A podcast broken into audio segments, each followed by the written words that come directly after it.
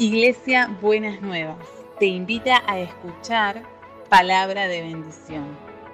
Escúchanos en www.buenasnuevas.org.ar. Estoy aquí. Me gustaría, la reflexión en esta mañana tiene que ver con la vida en el espíritu. Sí. Parece medio, este, ya parece medio de, cosa media mística. Eh, no, créanme que no.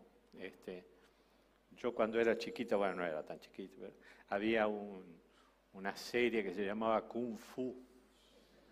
Un, espanto, créame. Este, y había ahí un señor que andaba nunca lo vi trabajar. esas son cosas impresionantes, ¿no? ¿Cómo hacen estos muchachos?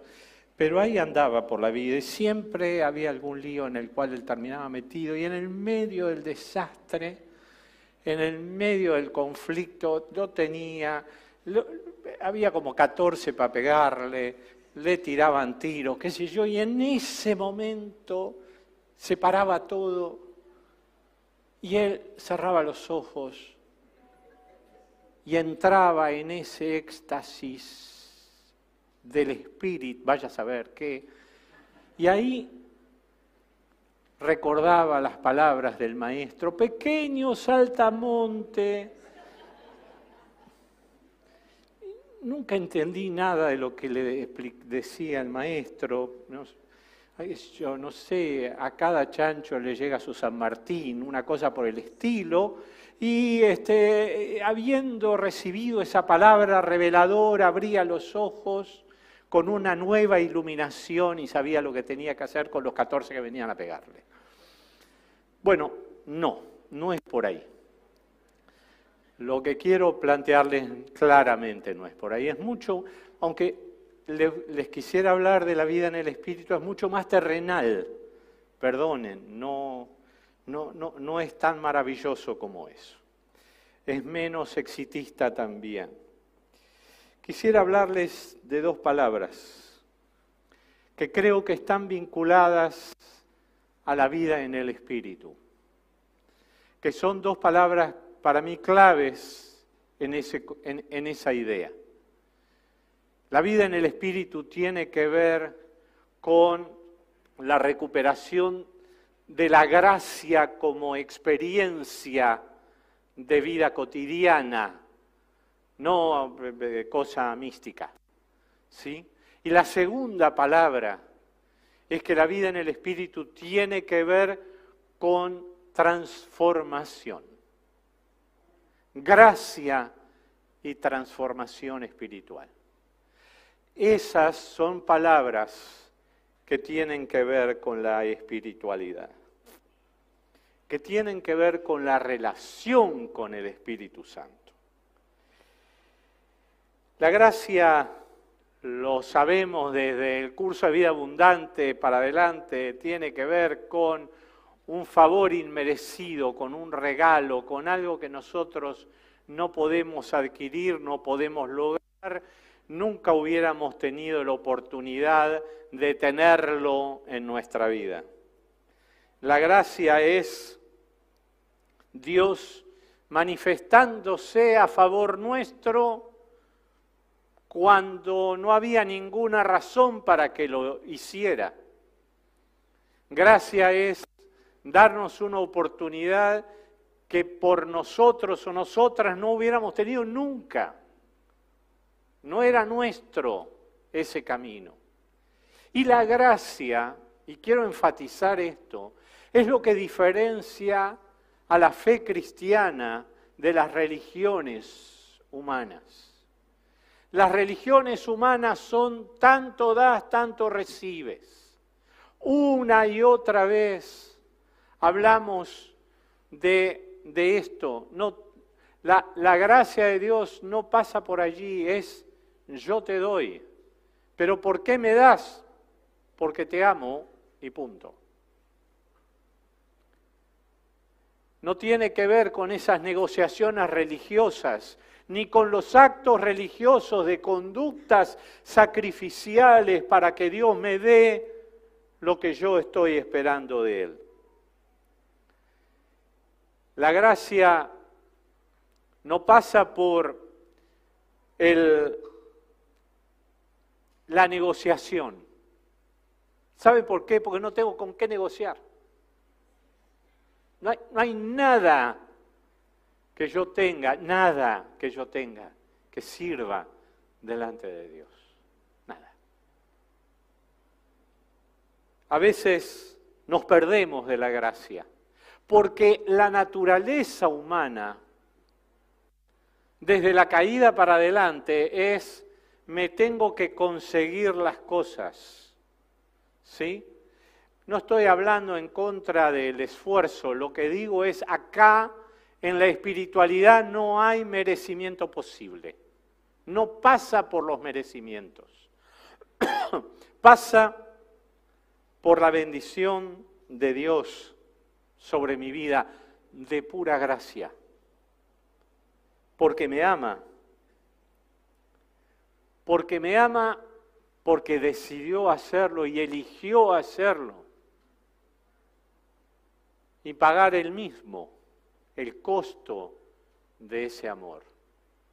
Lo sabemos, pero siempre se nos infiltran esas tendencias humanas de que algo nosotros le tenemos que, tenemos que hacer.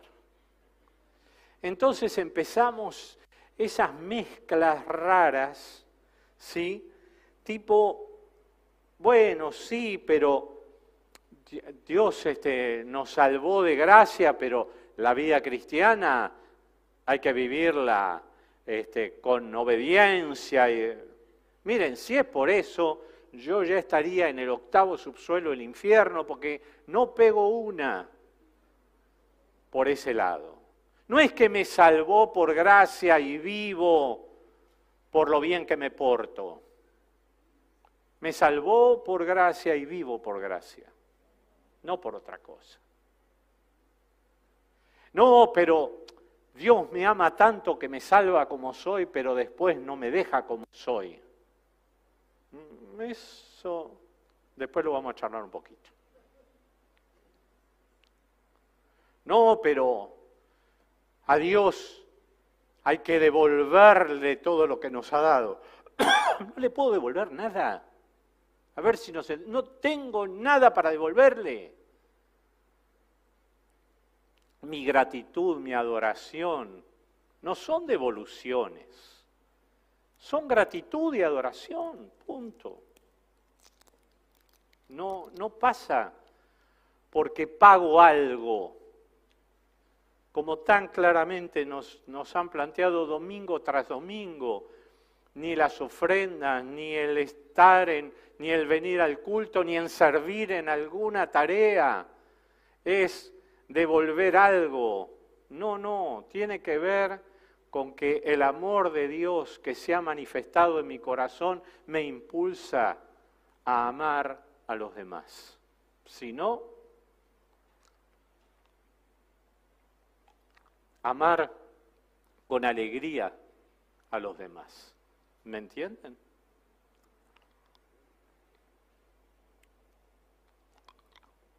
Gracias. No me den alcohol a esta hora. Ah, eh, gracias. Este, vos sabés que siempre tengo un terror con esto porque siempre, siempre la veo en el suelo, yo la pobre copa esta, pero no, deja, voy a hacer, voy a hacer como un malabar para que no la rompa. Bueno, gracias. Eh, y después tenemos algunas trampitas que vamos haciendo para quedar mejor. Entonces, tiene que ver con ciertas conductas la espiritualidad.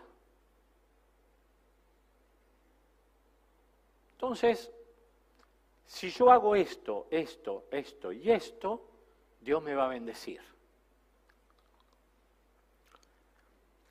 Entonces, claro, empezamos a medir cosas cuánta plata di,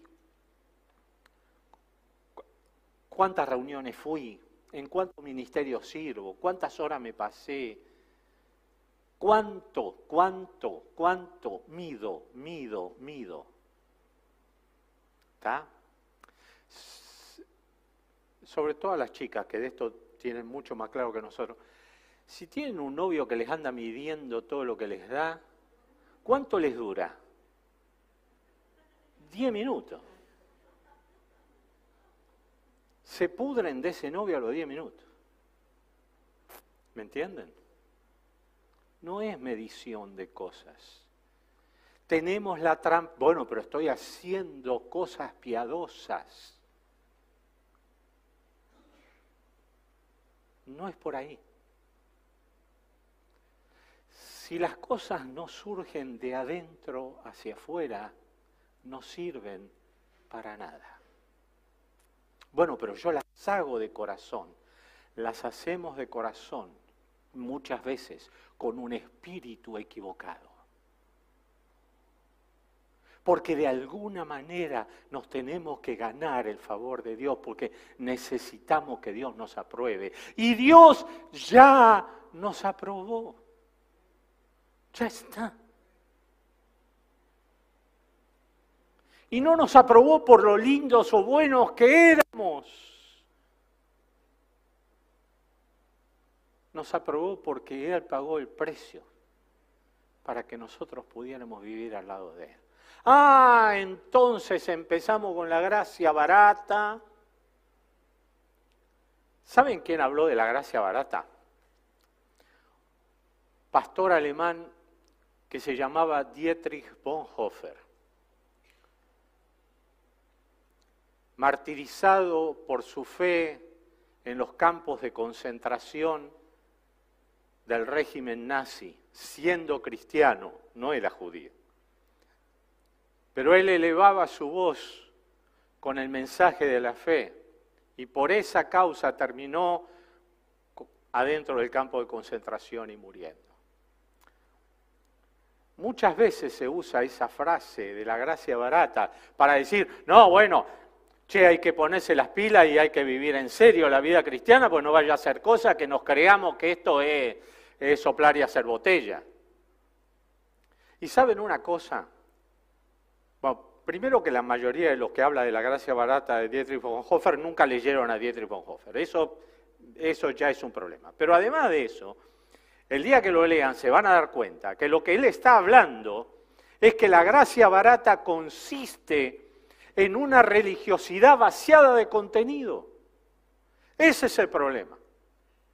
De prácticas vaciadas de contenido. Él hablaba de ese bautismo sin arrepentimiento, sin que surja desde el interior de la persona un cambio de corazón. De eso hablaba.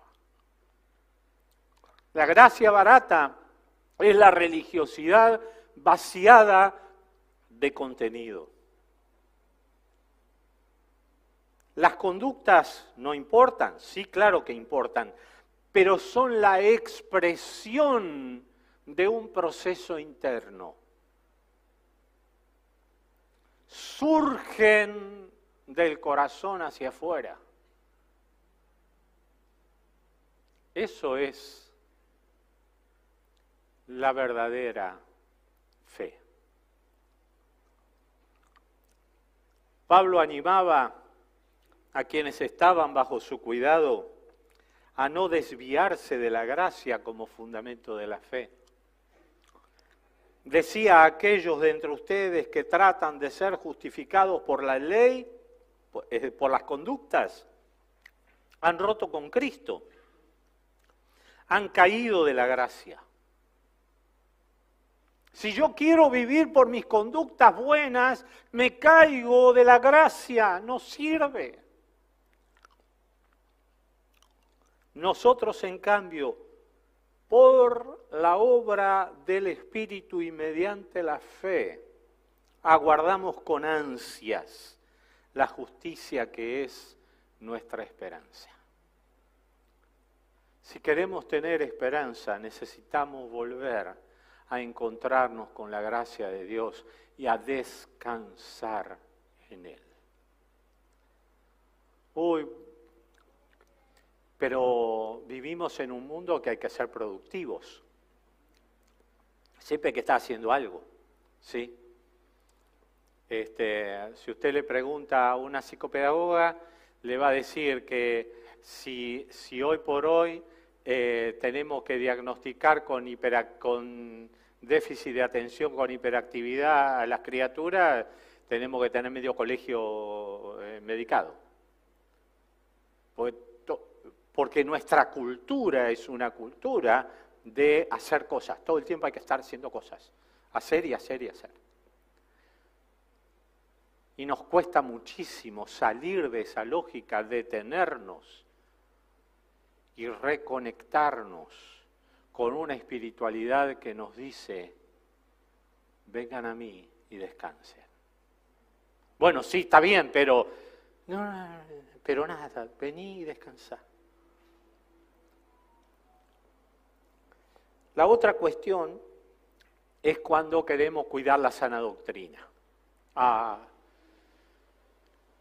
porque hay que cuidarla, la sana doctrina, y nosotros la tenemos que cuidar.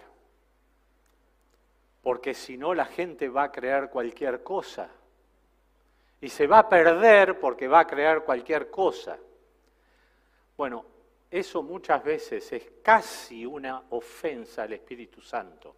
Porque Jesús nos dijo que vendría el Espíritu Santo y nos enseñaría y nos recordaría todas las cosas. Con lo cual, la verdadera fuente de sana doctrina es el Espíritu Santo, no nuestros reglamentos.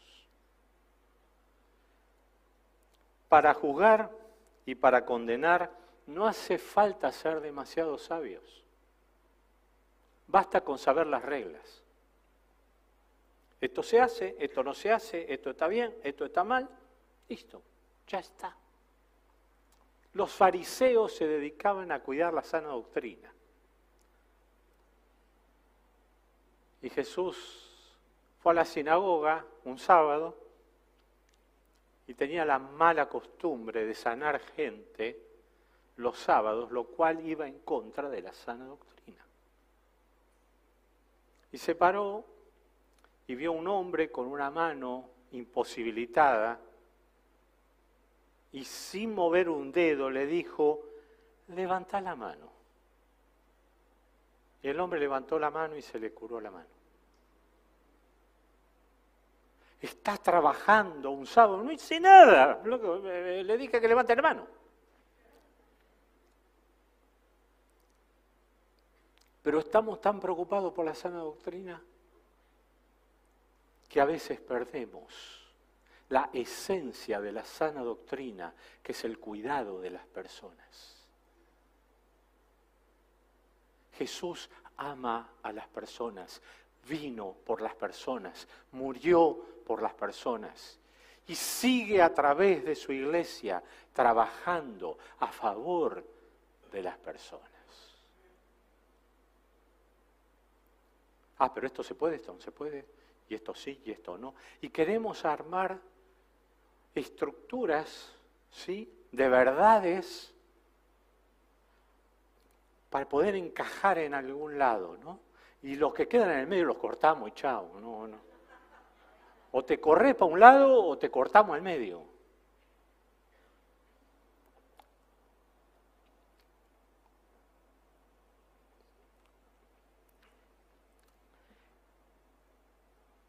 ¿Quién es sabio y entendido entre vosotros?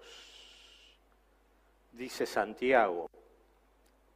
Muestre por la buena conducta sus obras en sabia martedumbre. Ah, viste que la conducta es buena. Claro, pero la conducta es la manifestación de algo que está pasando interiormente. Fíjense de cómo habla Santiago sobre la sabiduría. Si tienen celos amargos y contención en vuestro corazón, no os jactéis, ni mintáis contra la verdad, porque esa sabiduría no es la que desciende de lo alto, sino que es terrenal, animal y diabólica. Porque hay celos, y hay contención. Donde hay celos y hay contención, allí hay perturbación y toda obra perversa. Pero la sabiduría que es de lo alto, fíjense lo que dice, es primeramente pura, pacífica, amable, benigna, llena de misericordia y de buenos frutos, sin incertidumbre ni hipocresía. Y el fruto de justicia se siembra en paz para aquellos que hacen la paz. La sabiduría de lo alto es una sabiduría que prioriza el amor por quienes me rodean, el compromiso con quienes me rodean. Es pacífica, es pura, pacífica, amable, benigna, llena de misericordia y de buenos frutos. Está dirigida hacia mi prójimo. Esa es la sabiduría que viene de lo alto. La sabiduría que viene de lo alto me lleva a mirar al que tengo adelante y a preocuparme por quien tengo adelante y a mirarle como Jesús le mira.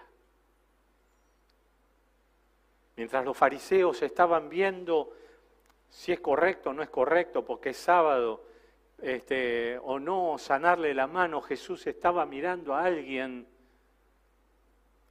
que estaba imposibilitado. Los religiosos pierden siempre, perdemos siempre, lamentablemente, el centro, la esencia de la fe. Y nos quedamos con supuestas verdades que no son tales. ¿Saben por qué? Porque esas verdades perdieron el amor. Y si mis verdades pierden el amor, dejaron de ser verdades, por lo menos a la luz de Jesús.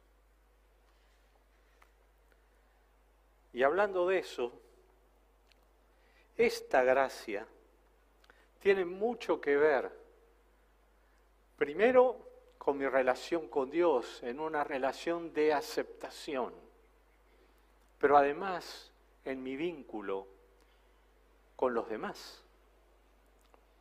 Jesús dijo, cuando se estaba presentando en, su propio pueblo, en la, en la sinagoga, dijo, el Espíritu de Jehová, el Señor, está sobre mí, porque me ha ungido para dar buenas nuevas a los pobres. Así empezó, así inauguró Jesús su ministerio, hablando de los pobres.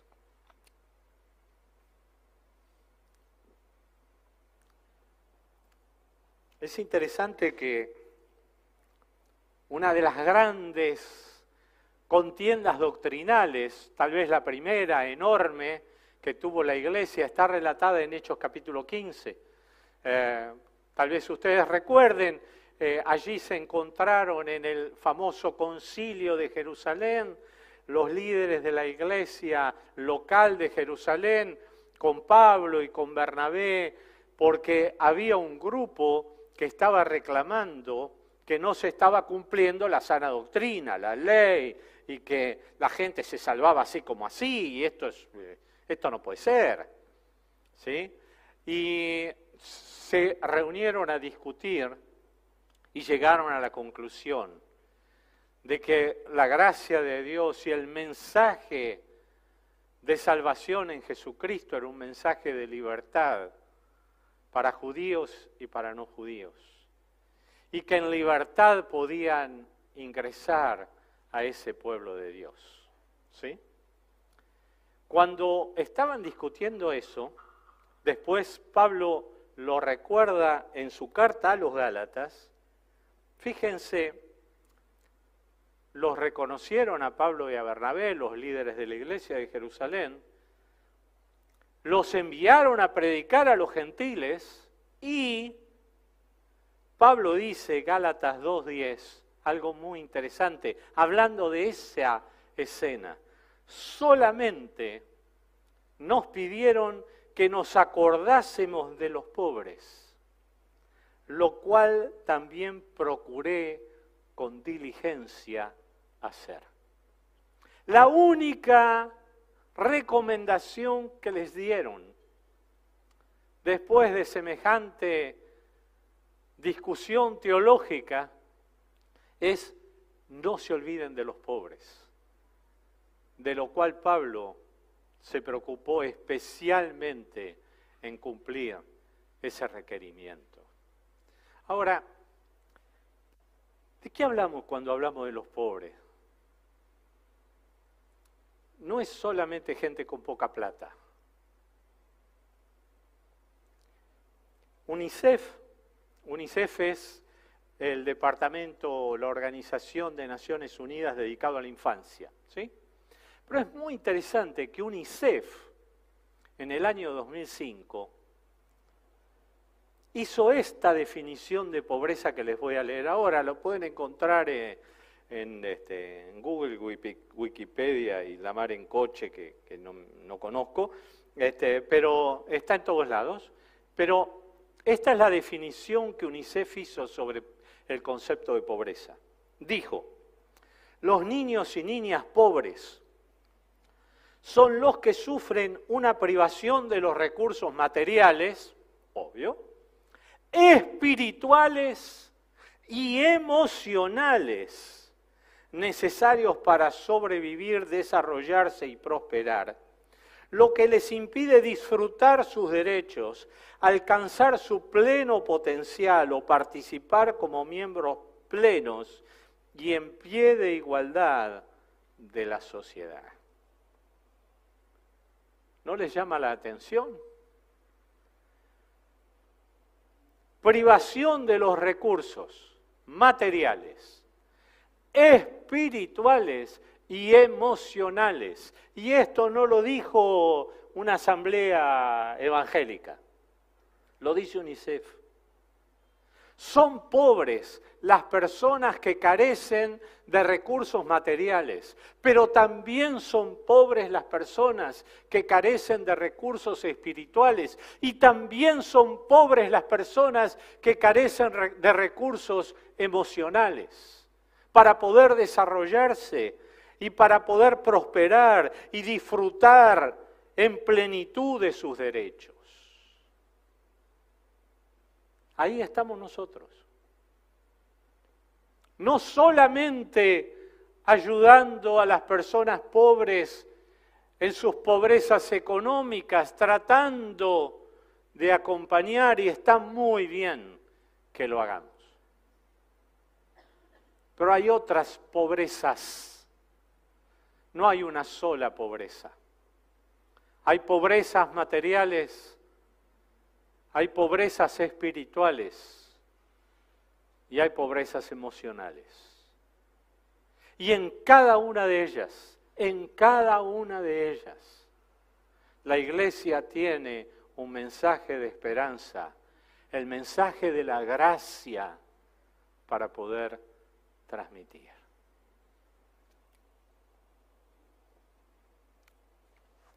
La gracia tiene que ver con una ética de la misericordia. ¿Esto se hace? ¿Esto no se hace? ¿Eh? ¿Eh? No. Es la gracia la que nos impulsa a una ética en lo cual lo importante es la misericordia por el otro, en el lugar en el que esté, en la manera en la que esté. Ay, qué lindo poder ayudar a la gente. Mire, ¿por qué no le pregunta a las chicas de juntas en el camino eh, las cosas con las que se encuentran? Antes de ir a ayudar alegremente o románticamente a la gente, o a veces heroicamente a la gente, creyéndonos eh, Mesías por nosotros mismos, pregunte porque las cosas con las que se puede encontrar le pueden hacer tambalear y no solo por lo económico. Tal vez sea el menor de los problemas el económico.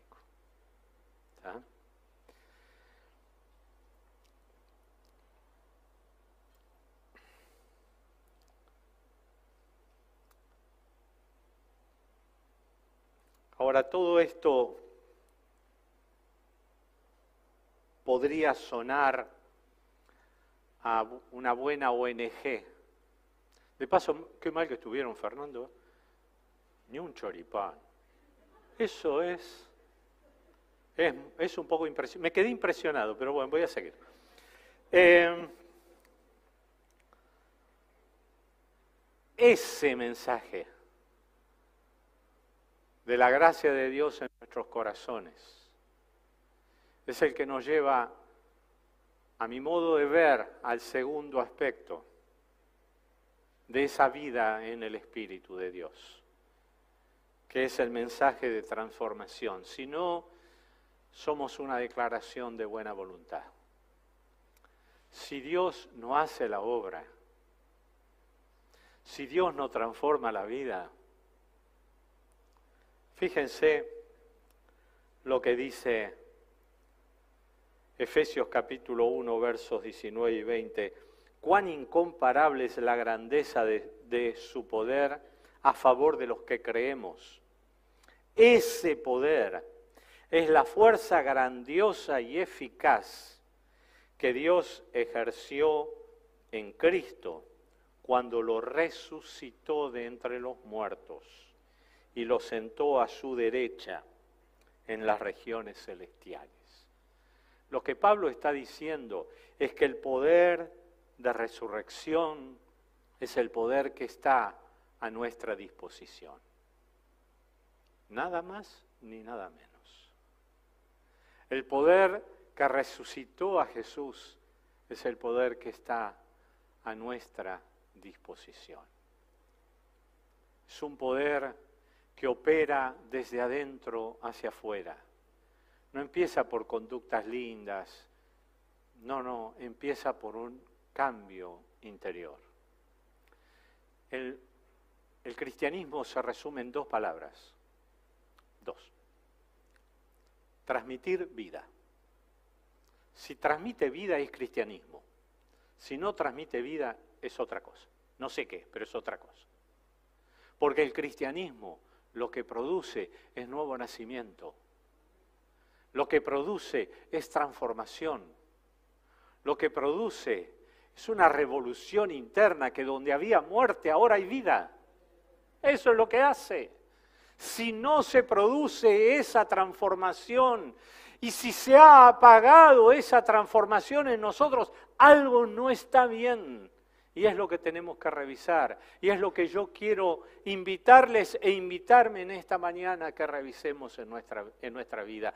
¿Cuánta, ¿Cuánto de ese, de ese obrar de transformación espiritual estamos viviendo? Ah, bueno, yo ya tengo 30 años creyente, ya, ya está.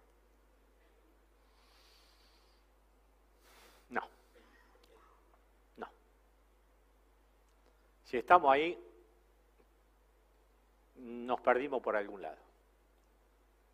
Señor, escudriña mi corazón, pruébame y conoce mis pensamientos, ve si hay en mí camino de perversidad y guíame en el camino eterno. Un corazón dispuesto a la búsqueda, un corazón dispuesto a ser transformado una y otra y otra vez. Segunda Corintios capítulo 3, versos 17 y 18, porque el Señor es el Espíritu y donde está el Espíritu del Señor, allí hay libertad. Por tanto, nosotros todos mirando a cara descubierta como en un espejo, espejo la gloria del Señor, somos transformados de gloria en gloria en la misma imagen como por el Espíritu del Señor. Esta mañana me levanté y me vi en el espejo. Fue una experiencia difícil.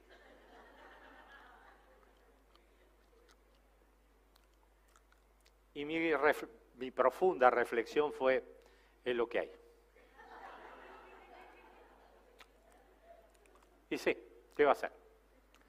Pero el planteo aquí es que vamos siendo transformados como en un espejo. Claro, lo que no nos dimos cuenta es que ese espejo no son lo que tenemos en casa, adiós gracias, no son lo que tenemos en casa. El espejo en la antigüedad era un metal, era una plancha de metal. Cuanto más pulido, mejor reflejaba la imagen, pero siempre imperfecta. Cuando yo voy, me miro en el espejo, esto es lo que hay y arreglate. Pero ese espejo, en la medida en que era pulido, cada vez reflejaba mejor la imagen.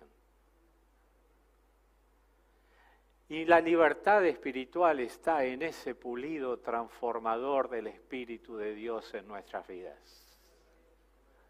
Y no es porque me sé más texto de memoria. Está bien saber texto de memoria, no, no crea que estoy descalificándolo. Lo que digo es, no es por ahí. Es ese encuentro con el Espíritu de Dios que me va cambiando, profundizando mi, rela- mi relación con Él. Termino.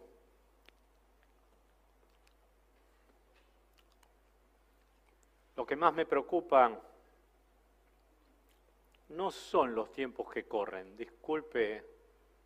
La verdad que no, lo que más me preocupa no es lo, lo, lo- lo problema que hay, la crisis en el mundo. eh, hubo siempre, hubo siempre. Y no la, no la minimizo, pero hubo siempre. Lo que a mí más me preocupa es la, posición de la iglesia a veces repitiendo modelos humanos, tratando de usar los mismos métodos que el poder político, tratando de usar las mismas metodologías que los factores de poder de la sociedad. No es por ahí. Si vamos por ahí, perdimos lo más grande que tenemos, que es el poder transformador de Dios. Uh, este es medio místico, y póngale, pero la verdad es esa. Cuando perdimos la esencia de nuestro mensaje, cuando perdimos la esencia de que el mensaje que tenemos para dar es el mensaje de la esperanza de Dios, perdimos lo más grande que teníamos, que es el encuentro con nuestro Señor. De paso, ya que estamos en diciembre, me voy adelantando al mensaje de Navidad. No debiéramos olvidarnos de que arrancamos en un establo. Algunos me dirán, "Eh, pero mirá cómo avanzamos. A lo que yo diría, mirá cuánto retrocedimos. Porque en aquel establo, sí, no había, no había grandes, grandes lujos, ni, no había grandes predicadores, no había demasiados recursos, pero los ángeles cantaban en el cielo. Y no tendríamos que perdernos eso. Empezamos en un establo y no debiéramos perder la esencia del establo en nuestros corazones.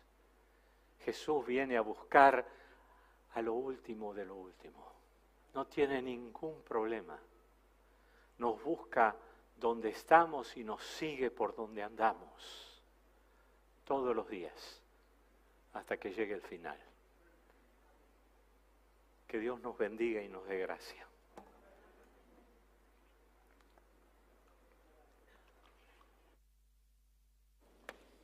Pensé que ibas a orar. No, no, ora vos. ¿Querés? Oramos los dos. Vení.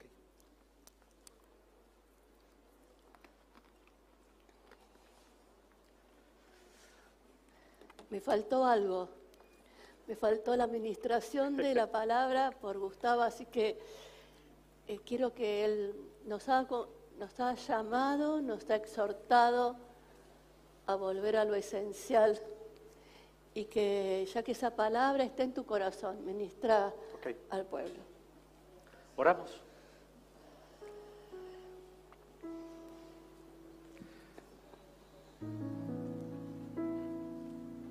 Pienso de corazón en esta mañana que, que tu oración es más importante que la mía en tu corazón.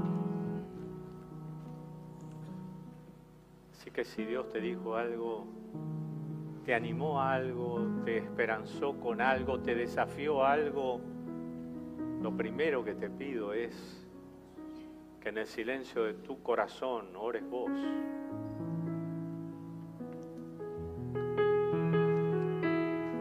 Si hay algo que nos hemos ido perdiendo en el desgaste del camino,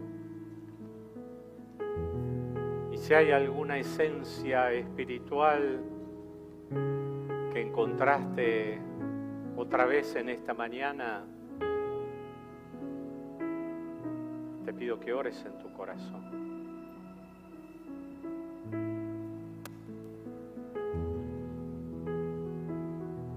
Dios habla en el silencio. Vivimos en un mundo con tanto ruido que a veces no tenemos tiempo para escuchar. Que el Espíritu de Dios transforme mi corazón y el tuyo en esta mañana.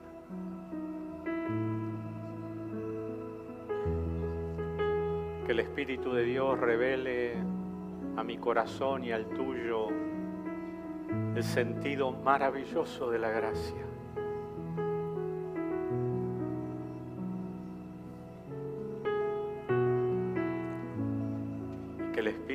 Se encuentre en mi corazón y en el tuyo. Un espacio abierto para transformar, para pulir a la imagen de Jesús. Señor, si tan solo algo de Jesús ver los demás en mí, yo me sentiría tan feliz.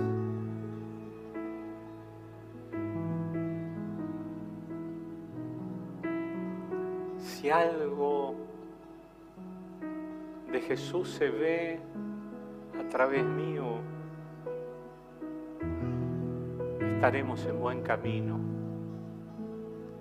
Por eso te ruego profundices la gracia en mi corazón, para que pueda abrirme a esa transformación espiritual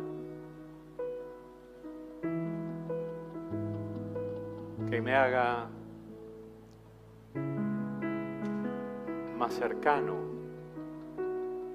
a la imagen de Jesús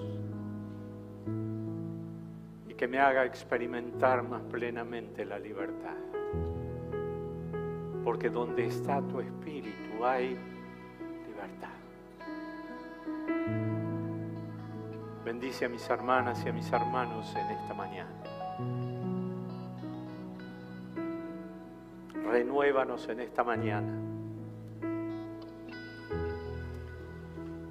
renueva nuestros corazones. Afírmanos.